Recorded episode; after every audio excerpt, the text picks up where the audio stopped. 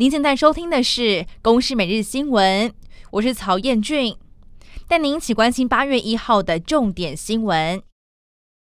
卡努台风依然在增强，气象局预估最快在晚间八点半发布海上台风警报，而周四、周五台风将以近中台上线，最靠近台湾，不排除在明后两天发布陆上台风警报。而从今天开始，未来一个星期，全台天气将会因为卡努台风的外围云系和环流影响，远离后的西南风将会让台湾由北到南都出现雨势。而至于屏东的东港东龙里，从清晨四点开始出现淹水的情况，知名的东龙宫前广场成为一片汪洋，最高水深达小腿肚。居民表示，在八八风灾过后，已经有十多年没有淹水，怀疑是水闸门未关。本土登革热疫情升温，上个星期统计新增两百一十五例本土个案，以台南最多，其次是云林县和高雄市。而截至七月底，全台一共是有八百四十五例的本土确诊。而在云林县，有不少个案是农民，县府表示，确诊个案的农园都必须要接受化学防治或封园一个月，所以提出了每公顷补助六万块钱。以古坑热区来看的话，大约需要九千万。备战二零二四总统大选，国民党总统参选人侯友谊前往日本访问，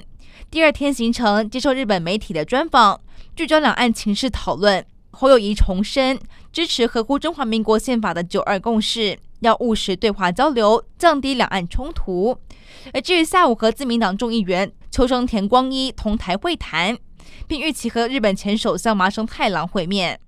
而民进党参选人赖清德的竞选总干事、前屏东县长潘孟安被国民党指控研究所论文涉嫌抄袭，潘孟安立刻发出声明澄清。而据民众党柯文哲持续被关注郭柯合作的发展性，柯文哲坦言说郭台铭很积极，不过做事情可以规划，成不成会由老天决定。民国三十九年成立的农委会今天走入历史，取而代之的是农业部正式挂牌。在今天的揭牌仪式上，现场有多名的前任行政院长和农委会主委都来参与。而第一任农业部长陈吉仲表示，要继续做农渔民的靠山。但国民党立委就抨击，认为陈吉仲只会大撒币补贴，最不适任部长。因为杜苏芮台风的影响，中国有部分地区出现极端降雨，造成北京、河北等地出现了重大人员伤亡。